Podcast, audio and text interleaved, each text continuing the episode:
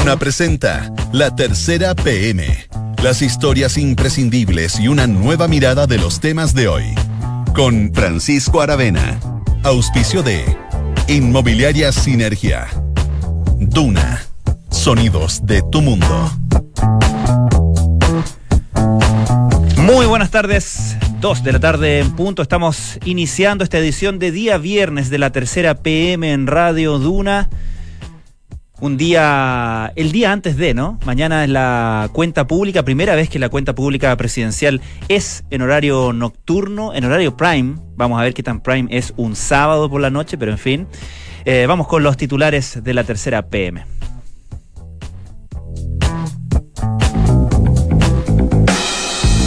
Las respuestas pendientes del rector Solesi denuncian irregularidades y traspasos de fondos en la Facultad de Economía.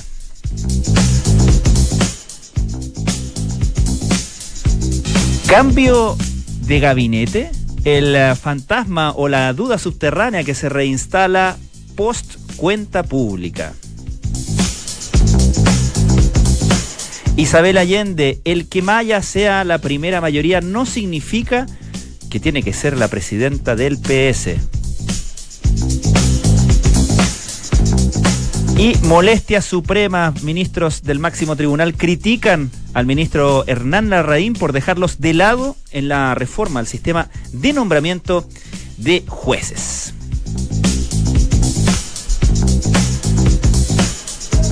Comenzamos esta edición de la tercera PM en Radio Duna con una noticia bien eh, interesante cuando ya se empieza a instalar, como decíamos, eh, ayer eh, se empieza como a posicionar este tema, primero a, través de declaraciones, especulaciones, se empieza a instalar como pregunta de entrevista, incluso el asunto, aquí el tema presidencial, si es que tal o cual persona quiere ser candidato, si está dispuesto a ser candidato. Antes decían, mi nombre está disponible, uno no sabía pues, el nombre, solo en fin.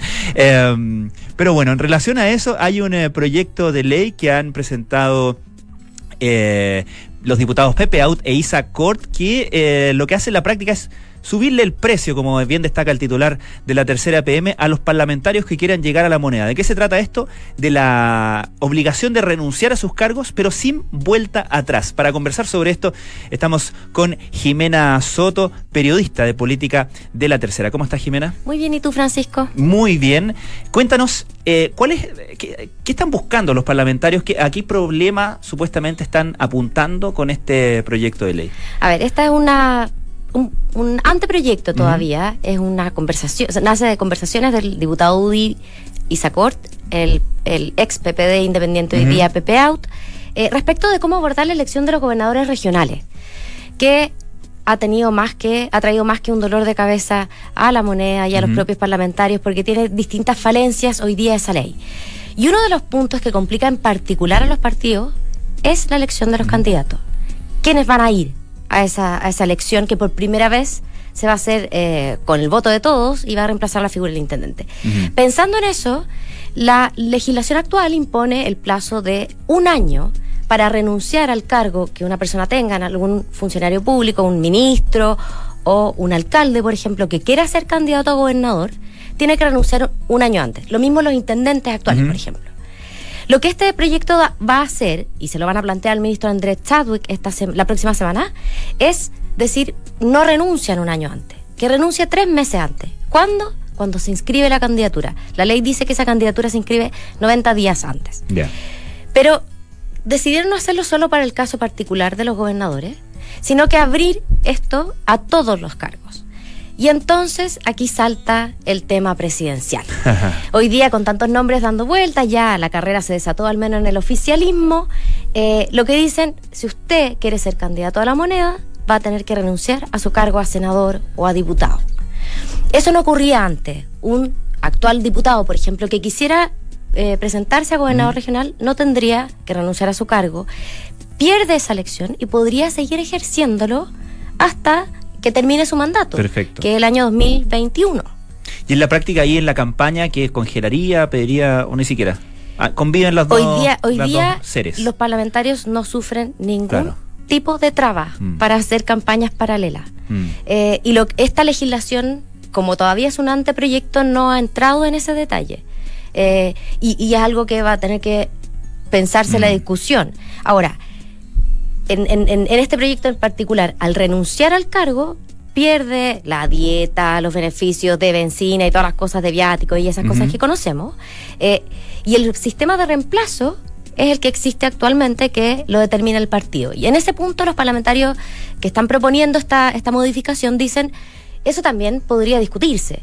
Hoy día el cupo es del partido y por tanto si un diputado de la UDI, por ejemplo, decide renunciar, decide postularse a gobernador regional y este proyecto se está aplicando, renuncia, por tanto, a su cargo de diputado, la misma UDI define quién lo va a reemplazar. Claro. Y ahí hay, ha habido varias propuestas, cuando en el pasado hubo un cambio de gabinete, por ejemplo, y un parlamentario entró al gabinete, bueno, ese reemplazo es del partido también ha habido distintas propuestas para que vuelva a haber una votación y eso va a ser otro tema que, va a enfrentar esta discusión. Claro, cómo solucionar las vacancias finalmente eh, en, los, cargos parlamentarios. Ahora, eh, entiendo que también aquí hay una, o se ha hecho la comparación, o se ha hecho la figura de qué pasó con los senadores Alejandro Guillé y Carolina Goich, que fueron candidatos o precandidatos presidenciales en la elección pasada y luego de perder volvieron a su puesto. Ese fue uno de mm. los puntos bastante cuestionados que tuvieron que enfrentar la senadora Goich y el senador Alejandro Guillé, eh, porque claro, ellos deciden ir por una candidatura a la moneda, pero al perder pueden mantenerse otros cuatro años en el Senado. Eh, sin, sin que esa candidatura donde dedicaron tiempo, esfuerzo y etcétera, les haya significado ningún, ningún peso, digamos. Eh, y eso para adelante, por ejemplo, hoy día cuando esta semana ya el senador Andrés Alamán de Renovación Nacional, por ejemplo, otro de RN, Chaguán, Francisco Chaguán, Manuel José Sandón, quisieran hacer esto, Felipe Cast, que también se menciona en el oficialismo, si quisieran ir a la moneda, tendrían que renunciar a ser senadores. Y algunos de ellos no enfrentan una reelección para el Senado, por lo tanto perderían ese cupo. ¿Y esto incluiría ir, el, competir en las primarias presidenciales? No, el proyecto ah, contempla la inscripción formal para la, O sea, pueden ir a la primaria y si no quieren la primaria volver al, Senado o, al, Parlamento en general. Sí, es para la candidatura ya oficial, la que va definitivamente a primera vuelta. Pensando en otros posibles candidatos, nombres que están circulando están también de alcaldes, de Joaquín Lavín y Daniel Jaude, por ejemplo, de las Condes y Recoleta. ¿Ellos también estarían eh, adscritos a esto? Exactamente. Ellos, por ejemplo, bueno, ellos tienen una definición distinta, eso sí, que, que es que si quieren ser candidatos a gobernadores, como la elección se va a dar en el mismo momento que las municipales, de todos modos van a tener que, optar. Tienen que optar, claro. Eh, pero otros, en otros momentos podría ocurrir que tuvieran que renunciar a sus cargos de alcalde y por tanto no poder seguir siendo. Claro, porque no seguir ejerciendo y perder la gobernación. No sé si ellos, pero en ambos casos se ha especulado con que hagan el cálculo y decir, ¿para qué voy a ir por gobernador si puedo ir por presidencial? En el caso presidencial, sí. O sea, ellos irían a la reelección el año 2020, asumirían su, su, nueva reelección, su nuevo periodo en 2021 y a fines de ese año tendrían que enfrentar una candidatura presidencial. O sea, estarían menos de un año en el cargo y tendrían que dejarlo. Es interesante porque eso hace que esa pregunta sea garantizada para las eventuales campañas de reelección municipal. ¿Usted va a estar todo el, próximo periodo? Que eso fue lo que se le preguntó, por, me acuerdo, por ejemplo, a Carolina Toag cuando postuló por, eh, por Santiago y ganó la alcaldía de, Santiago. Como ella venía de la experiencia de haber sido parlamentaria y haber dejado su puesto en el Parlamento para ir a ser ministra, claro. Eso es lo que, lo que se aplicaría ahora. Vamos a ver, es interesante también porque este proyecto ya es transversal. Mm. Hay dos diputados de sectores políticos distintos y eso genera en el Parlamento eh, que uno piense que el proyecto puede tramitarse de una forma más acelerada y con mayor consenso. Por lo menos da una, imagen de mayor eh, eh, eh, facilidad de tramitación. Así es. Estamos conversando con Jimena Soto, periodista política de la tercera. Jimena, como decíamos al inicio del programa, el día de hoy, me imagino que en términos de la agenda política, está marcada por la cuenta pública de mañana que debuta en este formato de horario prime, o prime entre comillas, no sé, porque es un sábado en la noche que es popular para muchas cosas, pero no para ver discursos políticos, ¿no? Sí, o sea, y bueno, y esa es la inquietud que se ha mm. instalado en la moneda.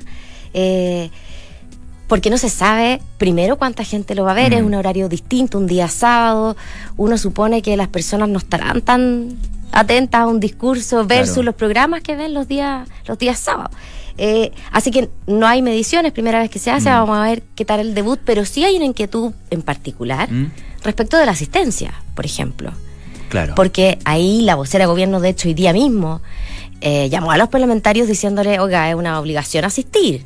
Ah, porque puede que no vayan porque tienen otras cosas que hacer un sábado en la noche. Están, claro, tendrán otra, otras obligaciones. Interesante. Ahora, eh, te quería preguntar, Jimena, ¿ha sido un factor el, eh, del- en el cambio de horario o por lo menos en la preocupación con lo que vaya a pasar mañana, que pase en términos de manifestaciones en la calle? Porque es distinto tener una manifestación del punto de vista de los manifestantes y también del punto de vista de la fuerza pública un sábado en la mañana o un día en la mañana que un día en la noche.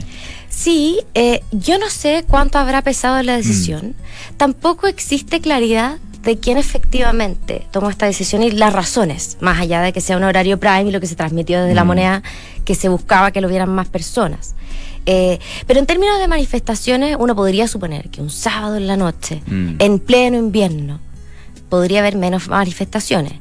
Ahora, eso también se vio el año pasado. Acuérdate que ya la cuenta pública se hizo por primera vez un primero de junio el año pasado, Ujú. en el horario matutino. Eh, y ya hubo menor presencia en manifestaciones porque ya no se junta con un presidente instalado en la, en la conmemoración de, del 21 de mayo en, la- en la- en el Día de las Glorias Navales. Por lo tanto, hay menos efervescencia, si se pudiera pensar, en esos días. Pero claro, o sea, uno instintivamente piensa que a las 9 de la noche va a haber menos gente en la calle un invierno manifestándose. Y por otra parte, si uno piensa en los contenidos de las manifestaciones que ha tenido este gobierno, la verdad es que han sido menos por el gobierno que por otras causas. Las grandes marchas, Mm. por ejemplo, de la agenda feminista, Mm. no son contra el gobierno y es más, se evaluó positivamente la reacción que en un inicio tuvo el gobierno sobre esa, esa- ese tema. Así que, bueno, también vamos a tener que ver todo qué pasa. Yo Todo pienso debuta. que va a haber menos gente. Todo debuta. Todo debuta mañana. Jimena Soto, periodista de política de la tercera, muchísimas gracias. Gracias por la invitación. Hasta luego. Estás en la tercera PM. Dos de la tarde con 12 minutos, seguimos en la tercera PM en Duna. Lo comentábamos al inicio en los titulares de la tercera PM. Hay eh, una molestia entre los magistrados de la Corte Suprema que eh, le reclaman al ministro de Justicia, Hernán Larraín, que no se los haya incorporado eh, en el diseño, en la discusión sobre los cambios que habría que hacer y que está proponiendo el, eh, oficialismo eh, en torno a el nombramiento de, de ministros de, la, de la Corte Suprema, justamente. El Ministerio de Justicia dice que sí van a, van a ser consultados en el trabajo prelegislativo, pero al parecer a los supremos le hubiera gustado participar más desde la idea o desde el principio. Estamos junto al periodista de la tercera, Juan Manuel Ojeda. ¿Cómo estás, Bien, Juan ¿y tú, Manuel? Francisco. Muy bien. Cuéntanos cómo se manifiesta este, este descontento de eh, los ministros de la Corte Suprema. Bueno, en, en general, eh, los ministros de la Corte Suprema son bastante cautos en la forma en, en- en la cual manifiestan eh, sus puntos de vista o sus opiniones. Y al menos en, en- en- en la nota que está disponible en la tercera, nosotros pudimos hablar y aparece ahí con una declaración el, el ministro de la Corte Suprema, Carlos Arangui, quien él y es él quien dice que, que su opinión, eh, y él asegura que es compartida por, por muchos otros supremos, y así es, as- así nos consta. Mm. Y, él lo, y él lo que plantea es que, eh, que existe molestia entre, entre sus colegas, entre otros eh, magistrados, en el hecho de que el ministro de Justicia no los haya incorporado en los cambios que él está pensando hace varias semanas a el sistema completo de nombramiento de los jueces. Y esto viene específicamente eh, porque justamente en relación a los hechos que han ocurrido hace algunas semanas atrás, como por ejemplo el, el fallido nombramiento de, de Dobra Lucic o las irregularidades en la Corte de Apelaciones de Rancagua, se puso sobre el debate eh, la posibilidad de hacer un- un- una reforma al sistema de nombramiento de los jueces, eh, de los jueces de Corte de Apelaciones, de juzgado de garantía, en fin. Y eso justamente para eh, evitar las discrecionalidades al momento de, de esos nombramientos o de, o de malas prácticas.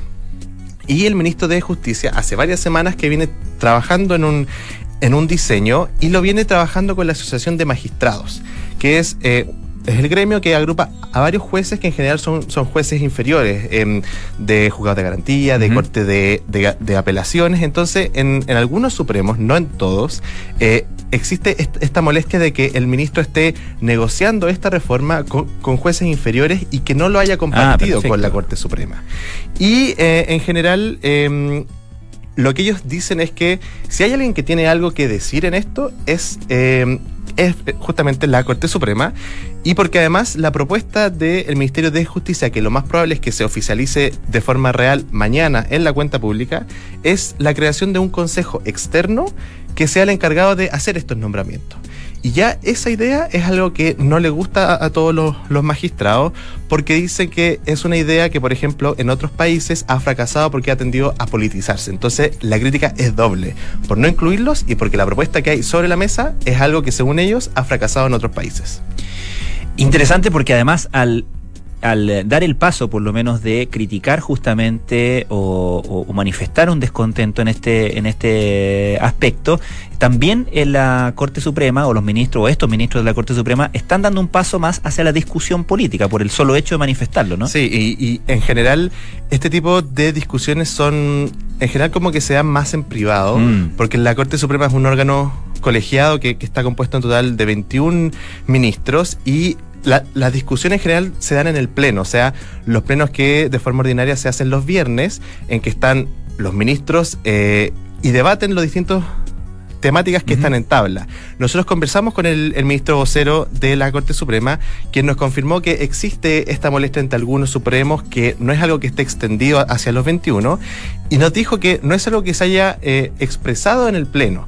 Por, por lo tanto, lo que él plantea es que si, si es que existe esta inquietud, que ojalá pueda ser manifestada en las instancias formales en, en- en que se discuten estas temáticas. Ya, el ministro vocero, el ministro Lamberto Cisterna, dice entonces que no es la Corte Suprema como Son- grupo hablando sobre Sí. esto, sino que son algunos, algunas voces haciéndolo por su cuenta. Exactamente, al menos en el, en el reporteo Mm. que pude hacer, e- en esa nota yo conté al menos entre, entre 8 y 7, algunos ministros en especial de la tercera sala constitucional, que en general son, son ministros más, por así decirlo, más duros en, en sus posiciones. eh, y que en general el, como el diagnóstico compartido es que eh, la Corte Suprema sí, sí tiene un aporte importante que decir si es que el, el gobierno está pensando en hacer una reforma importante a, la forma en cómo se nombran los, los jueces de Chile. De parte de eh, justicia del ministro o de esa cartera, ¿ha habido alguna reacción ante Sí, esto? lo que nos dijeron es que eh, el ministerio sí ha compartido estos detalles en reuniones privadas con el presidente de la Corte Suprema, el ministro Haroldo Brito, y que en todo caso comprometen eh, un trabajo prelegislativo que se puede hacer con los Supremos antes de enviar la iniciativa al Congreso. La crítica que hay ahí es que en el fondo la propuesta que les van a mandar a ellos es algo que ya en el fondo se negoció Perfecto. con la Asociación de Magistrados y, y- y- y que por lo tanto en el fondo se, se alteró el orden de las cosas, por así decirlo. En otras palabras, da la impresión de que a estos ministros de la Corte Suprema le molesta más esto último, que hayan otros magistrados eh, terciando en esto, a que no haya magistrados terciando Exacto, en esto. y, en general eso de que sean magistrados inferiores, entre Claro. comillas. Hay una jerarquía que respetar. Una jerarquía que, que respetar y que mantener. Ok, la crónica entonces. Molestia suprema. Ministros del máximo tribunal critican a Hernán Larraín por dejarlos de lado en el sistema, en la reforma, perdón, al sistema de nombramiento de jueces. Está en la tercera PM. Juan Manuel Ojeda, muchísimas gracias por habernos Gracias ti. acompañado. Buenas tardes. Estás en la tercera PM. Son las 2 de la tarde con 19 minutos. Seguimos en la tercera PM en Duna. Y ya estamos junto al periodista de la tercera PM, Sebastián Minay. ¿Cómo estás, Sebastián? Hola Francisco, ¿cómo estás tú? Muy bien, muy interesante esta, este tema eh, que tiene que ver con eh, la posibilidad de que el voto electrónico, o si nos ponemos un poquito más eh, ciúticos, e-voting, eh, pueda, pueda eh, sufrir problemas eh, digamos, en su introducción al sistema, ¿no? Producto de esta arremetida del servicio electoral para ordenar un poco eh, los, eh, los procedimientos de los partidos políticos en sus elecciones internas. Esto, Sí, eh, a- ayer lo comentábamos que a, a- a propósito de, eh, de, las, eh, de lo caótico que han resultado las elecciones internas de los partidos en, lo- en el último tiempo, el último caso del Partido Socialista. Que todavía no termina, Que todavía sea. no termina, claro. Mm. El CERVEL, el Servicio Electoral, ha, ha- ha juzgado pertinente eh, salir un poco a ordenar la casa. Sí. Y en esto planteas, eh, Sebastián, en tu, en tu nota de hoy, eh, el, el voto electrónico puede ser una de los, uno de los perjudicados y entiendo que quienes representan esas alternativas están eh, pidiendo ser escuchados. Sí, lo que ocurre es que el, el- el voto electrónico es una teleserie que ya de, de- largo aliento Mm. es, una- es, una es un mecanismo de votación que hasta ahora sigue siendo experimental y que no está regulado. Los partidos han ido probando, probando, probando, probando, experimentando. Es una herramienta que sí se usa con mucho más eh, eh, con, con mucho más presencia en elecciones de sindicatos, Claro. eh, de gremios. Pero claro, cuando entran a la cancha política, están todos pendientes. ¿Te acuerdas que eh, tuvo como estuvo un poco de moda cuando se hizo esta consulta intercomunal que perdieron las comunas de Las Condes y otras más por la Laguna, ¿te acuerdas? Exacto, por la por los arreglos en el parque... eh, ¿Bicentenario? no, No, en el, el- parque Padre Hurtado. Eso mismo, perdona. Ahí Ex parque intercomunal. Exactamente. Eso fue calific- se calificó como un éxito porque votó muchísima gente, Mm. Claro. 75, 80 mil personas, y inmediatamente se levantaron voces que decían, bueno, acá está la solución para la baja participación ciudadana Mm. en las elecciones, porque es más fácil, esto lo he dicho ya muchas veces, pero valga recordar a la gente Mm. que hay dos formas de votación electrónica. La votación por internet remota que tú haces de tu casa con tu celular, tu celular o un computador o en cualquier terminal remota, que no tienes que ir a un local, y la votación electrónica presencial, donde el partido habilita locales de votación con terminales o máquinas que uno llega, así que es lo que se hace un poco en Estados Unidos, Exactamente. en Brasil y en la India. Exactamente, o sea, cuando uno ve el sistema de voto electrónico exitoso, generalmente se refiere a eso. Sí. sistema, entiendo yo, de voto por internet, por ponerlo en corto, no es. eh, no hay un que- caso, hay un ¿sí? caso en Europa del Este, ¿no? en Estonia. En Estonia. El mar Báltico. De hecho, bromeaban Sí. con que se llama Estonia. Ellos empezaron con un Claro. plan piloto que empezaron a probarlo en el 91, luego probaron una, una- una elección municipal como el 2005 y el 2007, y eligieron a los integrantes del Rigikogu, que es el nombre que tiene Ajá. el Parlamento estonio, a través de ese sistema y que y que, y, que, y que, claro, se supone que a prueba de balas porque tiene una tarjeta móvil que tú tienes que autentificarte, supuestamente es insuplantable, si es que, me- si es que me permiten inventar esa expresión. Y la empresa eVoting, que es la que está defendiendo de esto, Sí. de, de- de esta arremetida del CERVEL, me comentaba el sugerente Mm. general Tomás Barro el caso de Estonia, pero ojo que tam- también ojo con qué nos estamos comparando. Sí. Estonia es un país que tiene un millón trescientos mil habitantes, no una democracia de la Mm. envergadura nuestra, que tampoco es tan grande, pero estamos hablando de un universo votante mucho mayor. Y en Estonia también es una sociedad que apostó por digitalizarse desde el principio y que tiene un factor que acá no tenemos, que es el frío. El frío báltico te obliga a que todos los trámites sean eh, electrónicos. Entonces, Claro. eso es la referencia que hay afuera. Volviendo a Chile. Acá, perdón, Perdón. la- la- y lo que hemos- las experiencias de voto remoto electrónico, por así decirlo, voto por internet, por decirlo en corto, eh, en elecciones internas de partido no han sido más bien, no han sido auspiciosas. Eh, O sea, dos recordemos de lo que pasó con Ciudadanos, un gran escándalo en un, un partido que, pa- que comenzaba y que, bueno, lo, y lo perjudicó muchísimo. Esta, o sea, lo terminó quebrando. Terminó quebrando. Acusaciones de fraude, Claro. de que se habían suplantado IPs. Y sobre todo quedaba muy instante de entredicho la, el- la privacidad, la confidencialidad del voto. Que eso Claro. fue lo que pasó en Ciudadanos. Luego la UDI tampoco tuvo una, una experiencia muy positiva, ¿no? No, no, porque lo de Ciudadanos fue en agosto y la UDI fue en diciembre. Y la UDI lo que trató de hacer es, no vamos a corregir, no vamos a cometer el mismo error, hagamos electrónico porque querían que votara harta gente, pero presencial, Claro. locales, pero el sistema colapsó. Mm. Mientras estaban votando, hay dos versiones. La UDI le echó la culpa a e-voting y e-voting hasta el día de hoy dice, y fue lo que me repitieron ayer, ojo, lo que pasó es que la UDI nos pidió agregar a última hora más candidatos en las regionales y ahí colapsó. Deberíamos atrasar una semana. Pero claro, dos de dos, como dices tú, Pancho, que no, no Claro, funcionaron. ahora es interesante porque aquí estamos hablando de, hasta el momento, de, entiendo que hay una empresa. No, lo que pasa ¿No? es que hay varias, Ya. pero e-voting es la que se ha es- posicionado más haciendo elecciones, eh, justamente, se ha hecho más conocida. Se ha hecho más conocida Porque no es- necesariamente por las mejores razones. Claro, es que, exactamente. El Sí. tema es que ahí entra uno a, a calificar si la culpa es de la empresa Mm. que produce o del partido de- o del aparato político, porque tal caso es de Revolución Democrática, que hay que separarlo una columna aparte. Revolución Ya. Democrática lleva dos veces haciendo elecciones internas por votación electrónica remota, pero nunca ha recurrido a voting.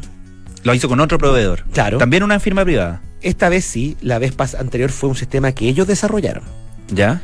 Y no han tenido problemas de fraude, ni escándalo, ni nada. Lo que le pasó a Revolución Democrática fue súper distinto, que fue que sencillamente votó muy poca gente, 3.500 personas, y la gente dijo, bueno, el padrón está inflado, qué sé yo. Pero como tú dices, el, pro- el- el tema es que el, el voto electrónico tiene esas dos caras. Una, una experiencia exitosa en términos de participación, como fue el tema del plebiscito intercomunal.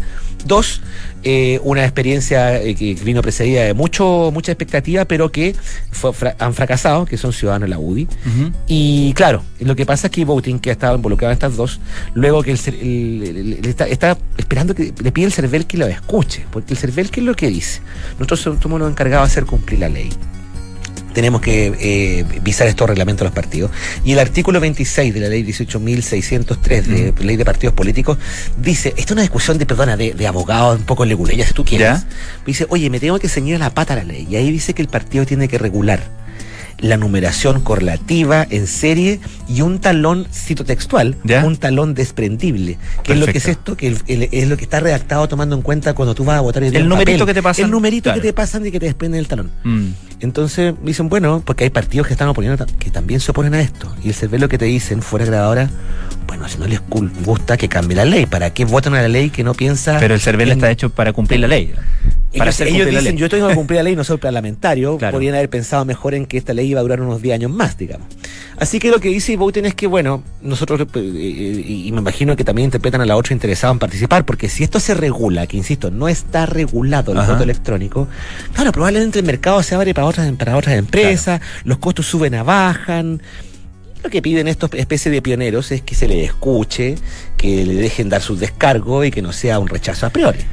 Y, y- y volviendo a la- Mm. al tema original, digamos, entonces el CERVEL a la hora de ordenar este, estos desórdenes, Mm. valga la redundancia, Sí. que se han dado en las elecciones Agarró internas de los este partidos, tema, claro. eh, podría optar por eh, des- descomplicarse, si puedo inventar la palabra, Sí, claro. y dejar fuera estos sistemas de voto electrónico para volver justamente a ordenar la casa. Claro, porque ordena la casa porque el- toda ley requiere un reglamento para su aprobación. Mm. De los 20 partidos reconocidos legalmente hay solamente tres.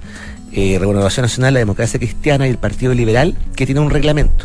Lo que hace el CERVEL ahora dice, bueno, hemos visto todos estos escándalos, que son por razones distintas. Mm. Ordenemos la casa, nosotros vamos a dictar, dictar un instructivo diciéndole a cada partido qué es lo que usted tiene que incluir en su reglamento.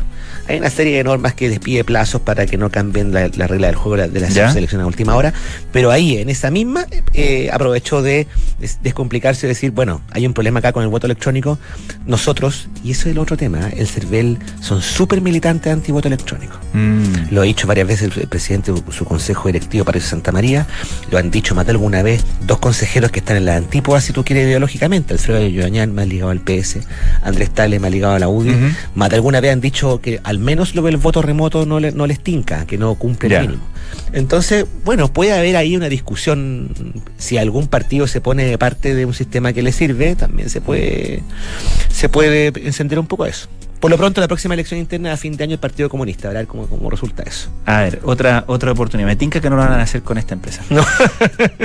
El fin del voto electrónico y voting pide, pide ser escuchada por el CERVEL antes de prohibirlo. La nota de Sebastián Minay en la tercera PM. Sebastián, muchísimas gracias. Un gusto, Francisco. Cuando son las 2 de la tarde con 28 minutos comenzamos a despedir esta edición de día viernes de la tercera PM. Los dejamos eh, invitados a que continúen en compañía de Radio Duna. Antes saludamos a nuestros auspiciadores.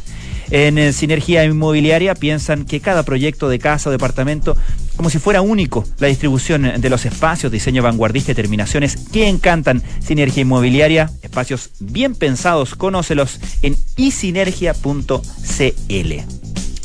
Fundación Corp Artes te invita a aprovechar el Cyber Corp Artes y disfrutar del 2x1 para el próximo espectáculo doble de danza contemporánea.